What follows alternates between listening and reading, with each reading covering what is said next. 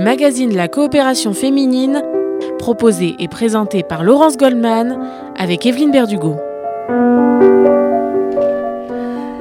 Bonjour à tous, bonjour à toutes et bienvenue dans ce magazine de la coopération féminine. Nous parlons aujourd'hui d'un sujet qui occupe de plus en plus l'actualité ces dernières années. Il s'agit des violences conjugales dont les femmes sont les principales victimes. Il y a eu la vague MeToo qui a brisé le mur du silence, le Grenelle des violences conjugales. Il y a les médias désormais qui se font la caisse de résonance des féminicides passablement passés sous silence pendant si longtemps. Mais qu'en est-il au sein de la communauté juive Les violences faites aux femmes sont-elles davantage dénoncées et prises en compte Pour en parler, je reçois Evelyne Berdugo, la présidente de la coopération féminine. Bonjour Evelyne. Bonjour Laurence. À vos côtés, Martine Matatia, bonjour. Bonjour à tous. Vous êtes la présidente de l'association Noah Osez le dire, qui mène une action, peut-être même un combat depuis plus de 15 ans pour recueillir la parole de ces femmes victimes et de les aider à y faire face. Evelyne Berdugo, Noah Osez le dire, est née en 2007 de la volonté de plusieurs associations dont la coopération féminine. Vous étiez déjà présidente de l'association et c'est vous qui avez porté ce projet. Donc, né de cette volonté de, s'emparer de ce sujet, il s'agissait alors pardon, de briser la loi du silence qui pesait encore si souvent sur ces femmes?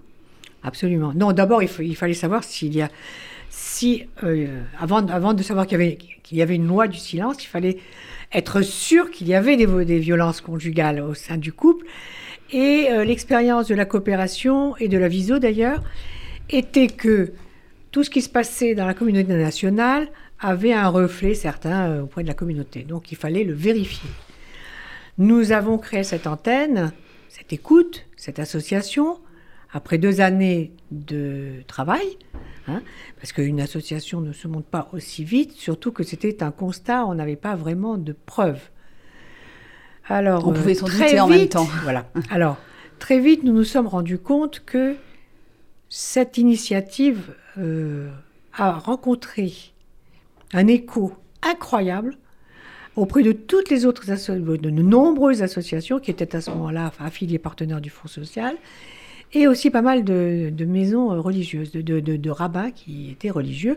Aujourd'hui, je, peux dire que cette catégorie de personnes religieuses, parce que nous, on ne parlait pas de religion, hein, on parlait justement de phénomènes de société, ces personnes qui venaient de ces rabbins qui venaient un petit peu de leur, de leur, de leur communauté, de leur communauté fermée, euh, venaient voir un petit peu ce qui se passait, puis c'est comment euh, aurait pu filtrer. Je n'accuse personne, mais il y a eu un écho qui, nous a un petit peu étonnés, parce que tout d'un coup, euh, on a vu des maisons euh, religieuses qui venaient à nos réunions, parce que la préparation a duré deux années. Elles étaient là à, toutes les réunions. À toutes les réunions, on n'a pas, pas eu la malice de penser que eux savaient ce qui se passait, mais que nous ne le savions pas. Donc ça a été un combat typiquement féminin, avec une incertitude. Est-ce qu'il y a de la violence conjugale dans la communauté ou non? C'était une incertitude il y avait une, une, une sorte de, de, de, de, d'enquête qui avait été faite euh, par Sonia Saralipsik, euh, qui est partie au Canada en attendant, en tant que sociologue. Et euh, c'est tout ce que nous avions à notre, porte, à notre disposition. Mais ce qui a été extrêmement encourageant et étonnant, c'est qu'il y a eu un engouement pour, cette, pour ce qu'allaient devenir nos, nos, nos, nos interrogations. Et voilà, et au bout de deux ans, euh, alors moi je, je, tenais absolument à ce que ce soit une euh, plateforme communautaire, et nous avons créé une association communautaire où les partenaires étaient, euh, bah, c'était les grandes institutions, l'OSE, le CASIP, le Fonds social, le Consistoire, la coopération féminine et la VISO. Alors Martine Matatia, c'est vous qui présidez l'association depuis 2017. Quel constat faites-vous au sein de notre communauté? La violence conjugale existe bel et bien comme, euh, ah, comme dans toutes les familles Sans aucun doute, sans aucun doute, elle existe. On commence à en parler un petit peu plus sur les réseaux sociaux, en particulier sur certaines pages Facebook de, de groupes euh, privés euh, dans lesquels euh, des femmes échangent leur situation personnelle. Mais c'est toujours fait, j'allais dire, sur la pointe des pieds. C'est-à-dire qu'on ne veut pas du tout que ça se sache euh, euh, par exemple, dans, dans, dans, sa propre communauté, on, on ne veut pas euh, parler avec des gens trop proches, en fait. On essaye d'en parler pour récupérer des conseils. et en vérité, ce sont des femmes qui ont toujours honte et qui ont toujours peur, voilà. comme on l'a toujours dit.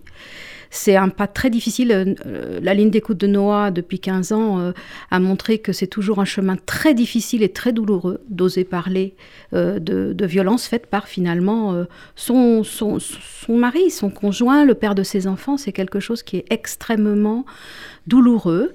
Et je tiens à souligner le courage qu'ont ces femmes quand elles en parlent, de dire oui, je suis victime de violences conjugales et je ne peux plus continuer à supporter tout ça. Il faut un courage euh, terrible.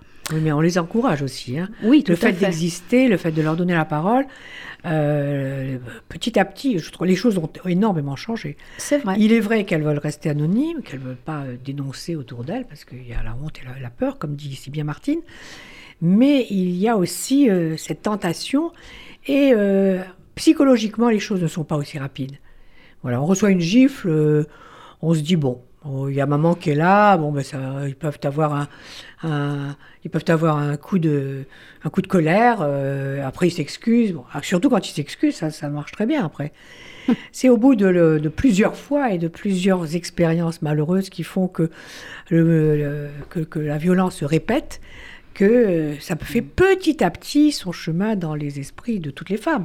Euh, ce qu'il faut bien comprendre, Martine Matatia, c'est que la violence euh, à l'égard des femmes, euh, ça commence le plus souvent par des mots. Et on a du mal souvent, elles ont du mal souvent à percevoir ces signes d'alerte en fait. Alors justement, moi je crois qu'il y a un gros travail à, faire sans, sans, sans interruption sur la prévention. Parce que justement, les femmes qui appellent Noah, euh, moi, ça fait 11 ans que j'écoute ces femmes et, franchement, quand elles appellent, elles sont déjà à un stade relationnel euh, de, violence ou psychologique ou physique ou les deux, qui est déjà avancé. C'est-à-dire qu'elles ont trouvé beaucoup de prétextes à monsieur parce qu'il est, euh, voilà, il a des problèmes au travail, parce qu'il est fatigué, parce que X ou Y raisons, qui sont pas des bonnes raisons, parce que le manque de respect et se permettre d'insulter, d'humilier ou même de porter la main sur sa femme, c'est pas une question de fatigue, c'est une question il y a des couples dans lesquels ça n'arrive jamais. Donc ce problème de manque de respect, il, faut qu'il soit dès le départ identifié. C'est-à-dire que chaque personne a droit au respect, sans condition. Et c'est vrai que déjà, les premières euh, violences psychologiques sont basées sur du manque de respect. Et c'est à partir de là qu'il faut dire tu ne me parles pas comme ça, on ne peut pas continuer comme ça. Quitte à dire bah, on va peut-être faire un travail tous les deux en, médiation conjugale, en thérapie conjugale, ou aller éventuellement euh, en parler à une personne qui peut nous aider. Mais surtout, surtout, ne pas penser que c'est quelque chose qu'on met sous le tapis et qui va disparaître parce que ça revient. Forcément, ça revient. Alors concrètement, comment fonctionne euh, Noah Osez le dire? Je suis une femme victime de violences conjugales. Je téléphone sur le numéro de la plateforme Noah et ensuite que se passe-t-il? Alors, Noah euh, permet d'être écouté en direct, on va dire, avec des écoutantes de permanence du lundi au jeudi de 10h à 16h sans interruption. Ça, c'est quand on a la possibilité d'appeler dans ces créneaux-là. Il y a une autre solution quand on n'est absolument pas disponible euh, à ces périodes de, permanence, à ces moments de permanence, c'est soit de laisser un message vocal sur le répondeur, parce qu'il y a un répondeur quand euh, il n'y a pas de permanence, quand ce n'est pas les horaires de permanence, en disant voilà, moi je suis disponible le vendredi à 10h, voilà mes mm. coordonnées, est-ce qu'on pourrait se Mais recontacter Quel type de prise en charge proposez-vous à ces femmes au-delà de l'écoute en première intention? Alors déjà, c'est les écouter et voir quelles, sont leurs attentes, parce qu'en vérité, je crois qu'il faut être très sensible euh, au stade où elles en sont. C'est-à-dire qu'elles sont, qu'est-ce qu'elles veulent, qu'est-ce qu'elles attendent? Alors si elles savent pas ce qu'elles attendent, c'est autre chose, mais en tout cas, si elles veulent quelque chose, faut déjà essayer de comprendre ce qu'elles attendent. La, la chose fondamentale dans l'émission de Noah, c'est de l'orientation. Il y a quatre orientations qui reviennent très très souvent. La première, je dirais, qui est quand même importante, c'est l'aide sociale avec les assistantes sociales du CASIF qui travaillent en partenariat avec NOAA. Ça, c'est vraiment pour faire le point, euh, j'allais dire, sur euh, des choses matérielles et concrètes. Il y a un soutien psychologique. Là, on est aussi en partenariat avec l'OSE. Et euh, Noah est en lien direct avec une psychiatre de l'OSE qui peut les recevoir dans des délais courts. après, on a aussi euh, bah, des conseils juridiques. Alors, on a la chance d'avoir des avocates qui veulent bien euh, faire une permanence téléphonique ou le lundi ou le mardi matin gratuitement pour que des femmes qui ne connaissent pas bien leur situation en termes de droit, est-ce qu'elles sont mariées avec un contrat de mariage Est-ce qu'elles sont mariées en communauté de biens euh, Elles se sont mariées en Israël Elles se sont mariées à l'étranger Voilà, faire un point. C'est une permanence gratuite dont on offre les coordonnées en appelant Noah. Et enfin, euh, certaines femmes ont déjà réfléchi qu'elles vont probablement se séparer, que c'est plus possible. Et je sais que parmi ces femmes pratiquantes, certaines ont besoin de rencontrer un rabbin pour se déculpabiliser d'être à l'origine de l'éclatement de la famille. Et là encore, on peut leur proposer euh, des rabbins qui sont euh, parfaitement au courant qu'on leur oriente des personnes en situation de grande détresse et de violence conjugale. On va marquer tout de suite euh, une pause dans cette émission. On se retrouve tout de suite après en compagnie de Evelyne Berdugo et de Martine Matatia pour continuer à parler de ces violences conjugales. À tout de suite sur RCJ. When you're smiling. When you're smiling, the whole world it smiles with you. When you're laughing, babe, when you're laughing, well, the sun comes shining through. But when you're crying, you know you bring on the rain stop that sighing. Be happy again, keep on smiling. Cause when you're smiling, the whole world smiles with you. Let's go,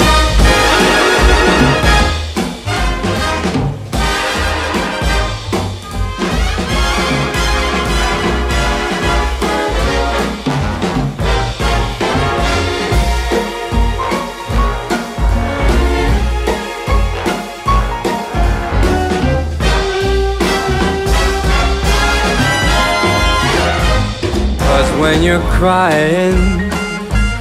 You bring on the rain, stop that sighing. Be happy again, keep on smiling. Cause when you're smiling, the whole world smiles with you. When you're smiling, when you're smiling the whole world smiles with you. When you're laughing, keep on smiling now. When you're laughing, you'll get through somehow. The sun comes shining through. When I'm with you. But when you're crying, you know you bring on the rain. Stop that sighing. Come on be happy again. Keep smiling when you're smiling, baby. The whole world it smiles with you. The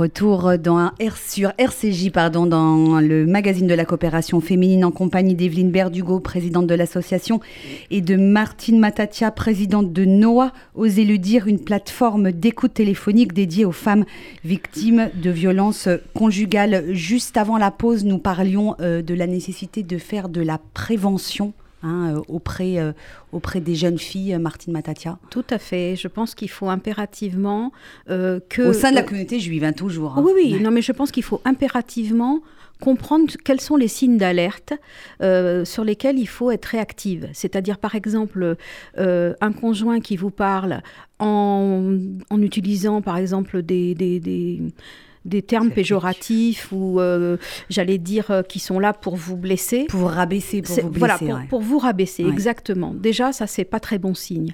Je, je, voudrais dire que certaines femmes tolèrent des choses en pensant que c'est juste un moment comme ci, comme ça, mais quand les choses se répètent, c'est que ça va revenir. Enfin, je veux dire, quand ça commence, ça va revenir. Donc, il faut pas laisser passer parce que une fois qu'on attend vraiment un miracle que monsieur va se métamorphoser, ben en fait, entre-temps, ça se dégrade, ça se dégrade, et c'est de plus en plus compliqué d'oser lui dire, mais tu ne me parles pas comme ça. Peut-être parfois c'est trop tard. Parfois, c'est trop tard parce que lui a pris un pli aussi. C'est pas évident quand euh, monsieur considère que finalement, c'est une façon ordinaire et tout à fait acceptable de lui parler. Si elle-même ne s'oppose jamais, bah, il a un terrain euh, conquis, on va dire. Alors, euh, je, voudrais quand même euh, nuancer tout ça. Parce que euh, c'est vrai que dans- dans- il y, y a cette violence conjugale qui est là et qui révolte le monde entier. Et personne ne peut dire aujourd'hui non, je suis, il n'y a pas de violence conjugale. Il y en a, il y en a. Maintenant, il n'y en a pas partout. hein. Et alors, il faut tenir compte aussi de la, de la personnalité et de l'éducation de la jeune personne qui vient de se marier, qui est soit étonnée, soit faible. Alors, elle peut être faible et se dire bon bah j'ai bien fait quelque chose. sidéré, j'ai envie de dire. Ah bah, Parce que euh, pas le- préparé, Le, oui. le- le- le- le- l'acte en lui-même, Mm. et même quand elle n'a pas l'habitude, ou bien même si elle n'a pas eu vu ça auparavant, l'acte en lui-même est sidérant, il faut Mm. le dire. Mais les, les violences euh, psychologiques, qui sont verbales, aussi sont sidérantes. Donc il y a des femmes qui savent se défendre, forcément, parce qu'il y a des femmes toujours, il y a des femmes fortes, et il y a des femmes qui se, qui se laissent qui se laissent envahir par ce sentiment il, de, de se dire il a le droit, il a le droit, il a le droit. Mais non, Il a le droit ou lui Il trouver des pas- excuses. Voilà, ou lui trouver des excuses. En se disant, demain, il va m'acheter un cadeau, un bouquet de fleurs, m'inviter au restaurant, il est désolé. Et puis en fait, l'idée, c'est que euh, c'est des cycles qui se répètent, dans lesquels il est, euh, il la respecte pas, il se rachète par une attitude très charmante Oui, un certain regrette, temps. oui. Ça, c'est Et puis ça repart. Et bien puis ça repart. Mais en vérité, je crois qu'une femme doit se dire dans sa tête qu'elle a absolument, je, je- je confirme les propos d'Evelyne Berdugo, elle a, elle a absolument droit au respect. Et que le manque de respect, c'est un signe d'alerte très fort. Alors, Alors, je euh, voudrais dire, ajouter Ouais, aussi rapidement, autre parce que le temps tourne et je voudrais qu'on qu'on Oui. écoute le, Oui, le- oui. le témoignage Alors, de à Martine propos du droit, Oui. qui est un mot clé dans cette affaire, et la, la, la, la- la- le- la valeur qui a permis à la justice de- de- d'entrer dans ce domaine-là. hein. Voilà. Donc, on, le- un droit implique des lois. Les lois ont pu être prises par l'État, par les, par, les, par, les, par, les, par les avocats, par, par ce qui se passe. Donc, il y a la honte, il y a tout ce que vous voulez, il y a la, la faiblesse, il y a tout. Mais le, le, le- le fait de ne pas avoir le droit de frapper quelqu'un, qui que ce soit, que ce soit sa femme, son fils, son voisin, n'importe C'est qui, puni par la loi, tout simplement. dans le judaïsme comme dans la, la loi euh, civique, Laïque. est puni par la loi. Alors, je, je vous coupe la lois. parole pour, euh, pour passer au, au sujet à la fois suivant et qui est juste en fait le prolongement de ce dont nous parlons. Euh, ce sont euh, les enfants de ces couples où règne la violence et qui en sont également les victimes directes. On va écouter un, un témoignage que vous nous avez fourni, euh, fourni Martine l'Osé. Matatia. Ce sont deux éducateurs euh, de l'OSE qui prennent en charge ces enfants en situation de grande souffrance. On écoute et on en parle juste après. Donc dans cette situation, on a une, une mère qui est très fragilisée, fragilisée par la violence vécue avec son ex-mari. Il y a eu des, actes de violence d'une gravité extrême envers elle. Euh, elle, a, peur de retomber euh, sous l'emprise de son mari et une des premières choses qu'elle nous a dit d'ailleurs, c'était que euh, si les enfants n'avaient pas manifesté un tel mal-être, une telle souffrance, elle serait probablement restée avec cet homme, malgré le danger de mort qu'elle encourait avec lui. Euh, D'un autre côté, on a aussi une mère qui assure au niveau éducatif. Elle est très en lien avec l'école. Elle fait en sorte que ses enfants soient suivis par des psys et elle respecte le travail des psys, c'est-à-dire que elle, euh, laisse euh, les enfants voir les psys sans intervenir dans cet espace. Elle parvient aussi à mettre des limites à ses enfants et euh, les aide à gérer leur frustration. Donc de ce côté-ci, on voit que le fait que euh, le père soit séparé du reste de la famille euh, ne ne- ne- n'empêche pas les enfants quand même d'être structurés par les limites que pose la mère. Alors, de son côté, le père semble encore vivre sur une autre planète. Il reconnaît pas vraiment les violences conjugales, euh, pas du tout euh, les violences euh, sur les enfants. Il parle de disputes et se présente comme une victime de la décision de, justice. Donc pour lui, il faisait que réagir à des choses que mettait en place la mère, des, voilà, des insultes ou des actes de violence de la mère. Le plus préoccupant, c'est qu'il ne voit pas la souffrance des enfants. Et dans les visites médiatisées, il ne se met jamais à la place des enfants, il essaie jamais de comprendre euh, leur attitude sous l'angle de mais qu'est-ce qui s'est passé à la maison pour que les enfants aient un tel rejet de lui? Euh, donc, euh, il, il reconnaît de, toute façon pas qu'il insultait la mère ou qu'il l'a frappée, si ce n'est pour se défendre.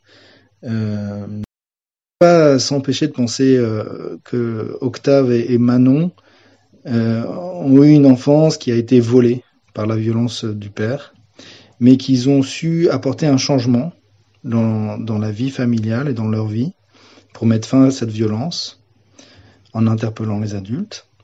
Et en ce faisant, ils ont probablement sauvé la vie de leur mère et retrouvé du bonheur à vivre. Voilà donc le témoignage de, de cet éducateur euh, de Lozé. Il y a beaucoup de choses hein, dans, dans de ce que l'on vient d'entendre. Euh, Peut-être un, un, mot sur la mère. Euh, si les enfants n'avaient pas euh, souffert de la situation, ils n'auraient probablement jamais quitté le père. C'est souvent le cas en fait. Hein, lorsque les enfants sont en danger, c'est là que la mère réagit. Tout à fait. Il y a, il y a un problème d'emprise. C'est-à-dire Oui. que ces femmes-là peuvent être extrêmement maltraitées et en même temps pouvoir dire je ne veux pas le quitter. C'est paradoxal, mais c'est vrai. Et c'est quand euh, ça se passe, euh, quand ça commence à aller mal avec les enfants, que la mère se dit je ne veux pas qu'il touche à mes enfants ou qu'il euh, se permette de, par exemple, les déstabiliser gravement au niveau psychologique. Il faut bien comprendre une chose, c'est que quand un, homme est violent avec sa femme, il fait vivre à ses enfants, il fait vivre ses enfants dans un climat d'insécurité affective permanente. Et ça, c'est quelque chose qui est très toxique pour un enfant, qui est un être en devenir, parce que ce que les parents euh, donnent de plus précieux à leurs enfants, c'est aussi un endroit où grandir dans la sécurité affective. Et justement, les violences conjugales, c'est un endroit où il n'y a pas de sécurité affective, où tout est lié à un rapport de force et un rapport de force dominant-dominé qui est euh, quasiment euh, destructeur pour, pour, qu'ils aient une personnalité équilibrée. Voilà. Et puis le père, lui, il est typiquement dans le déni. Et Alors il là, se c'est- présente comme une victime, hein, ce qui est assez. euh, Bah, C'est-à-dire que pour lui, euh, c'est elle qui, c'est un inversement de la culpabilité. Ouais. C'est-à-dire que, en fait, il est comme ça avec elle parce qu'elle est nulle, parce que c'est elle qui l'a énervé, c'est elle qui l'a mis en colère. Donc c'est elle qui est coupable de, de, de son énervement, alors que en fait, ce monsieur ne se contrôle pas. Et ça aussi, c'est extrêmement toxique pour des enfants d'avoir un, des parents qui ne se contrôle pas et qui est pulsionnel, c'est-à-dire que que ce soit verbalement ou que ce soit physiquement, c'est quelqu'un qui n'a au- aucun équilibre relationnel au sein de sa propre cellule familiale. Quelles sont les conséquences pour ces enfants qui ont subi des violences de cette nature euh, euh, tout petit euh, à long terme? On dit souvent que euh, un enfant qui a subi de la violence bah, reproduit cette violence. Alors, les études sociologiques sont très claires là-dessus. 40% des hommes violents avec leurs compagnes ont grandi dans la violence conjugale de leurs parents. 40%, c'est énorme. Euh, pour ce qui est des cas moins lourds, ce qu'on peut dire, c'est que c'est des enfants qui ont souvent des grosses difficultés scolaires, des difficultés de concentration, qui ont euh, souvent des cauchemars, du mal-être, qui se sentent euh, très, comment dire, très instables au niveau émotionnel, parce que c'est compliqué. Et puis, euh, c'est parfois des enfants qui sont devenus euh, taiseux, c'est-à-dire euh, ils n'osent pas parler de ce qui se passe chez eux et ils gardent tout pour eux, ce qui n'est pas forcément une bonne chose. Et, euh, et, et ce qu'on assiste aussi comme, euh, comme scénario quand les enfants deviennent ados, c'est que parfois l'ado garçon insulte la mère parce qu'il imite son père, et la fille, soit elle est très très effacée, soit éventuellement dans certains cas, elle méprise sa mère parce que sa mère est quelqu'un qui ne sait pas se qui est défendre. faible. Et alors, la mère se retrouve avec un ado garçon qui l'insulte et la fille qui lui dit Mais t'es qu'une pauvre femme, t'es même pas capable de te défendre. Je sais pas si vous imaginez le tableau entre le père agresseur et des ados qui peuvent finalement prendre d'une manière ou d'une autre, chacun de leur façon, le, le parti du père agresseur. Alors on Bien. arrive malheureusement euh, au, au terme de cette euh, émission, mais on en reparlera. Je vous propose de revenir euh, d'ici quelques semaines pour reparler de, de- de ce sujet. Pour conclure, Pour conclure, Evelyne je voudrais dire, à la suite de ce que vient de dire Martine, que finalement, si on ne parle pas, on reste avec tout ça, tout ce qu'elle vient de décrire, et que le fait de parler et de s'exprimer à l'oreille de quelqu'un ou, euh, par un micro, hein, il y a quelque chose qui va se casser. Donc le déni, casser les tabous était un des sujets principaux de la création de Noah Oser le dire. Le tabou, plus le tabou sera dénoncé, plus la personne pourra parler et moins il y aura de succession, de, de, de, de roulement de, de, de, de, la boule qui, qui va, qui va aller en, en grandissant, de passer de, de- des enfants aux parents. Donc, il faut oser le dire. Et c'est l'objectif de Noah.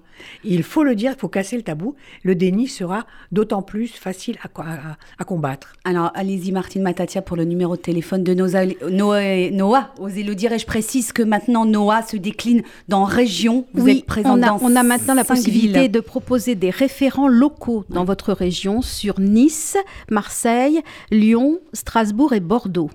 Alors, le, Le le point de d'entrée, le point d'entrée, c'est la ligne quand même en 01, 01 47 07 39 55, qui fonctionne avec des écoutantes du lundi au jeudi de 10h à 16h sans interruption et sur lequel on peut laisser un message vocal. Je voudrais conclure en disant que Noah, osez le dire, fait un appel à témoignage pour des femmes qui ont vécu des violences conjugales, pour faire de la prévention, pour essayer de comprendre, grâce à leurs témoignages, quels ont été les signes qu'elles ont perçus qu'elles étaient en situation de violence conjugale et qu'est-ce qui les a aidées pour en sortir. Alors, pour me faire part de vos témoignages, vous avez la ligne téléphonique ou vous avez le mail Noah, osez le dire avec un R, hotmail.fr. Je compte sur vous. Merci infiniment Martine Matatia d'être venue euh, sur le plateau de RCJ. Vous êtes la présidente de Noah, osez le dire. Merci Evelyne Berdugo, présidente de la coopération féminine. On se retrouve dans un mois Et, euh, pour une nouvelle Cette émission passera quel jour? Émission. Elle passe tous les dimanches. Excellente journée à tous à l'écoute de RCJ.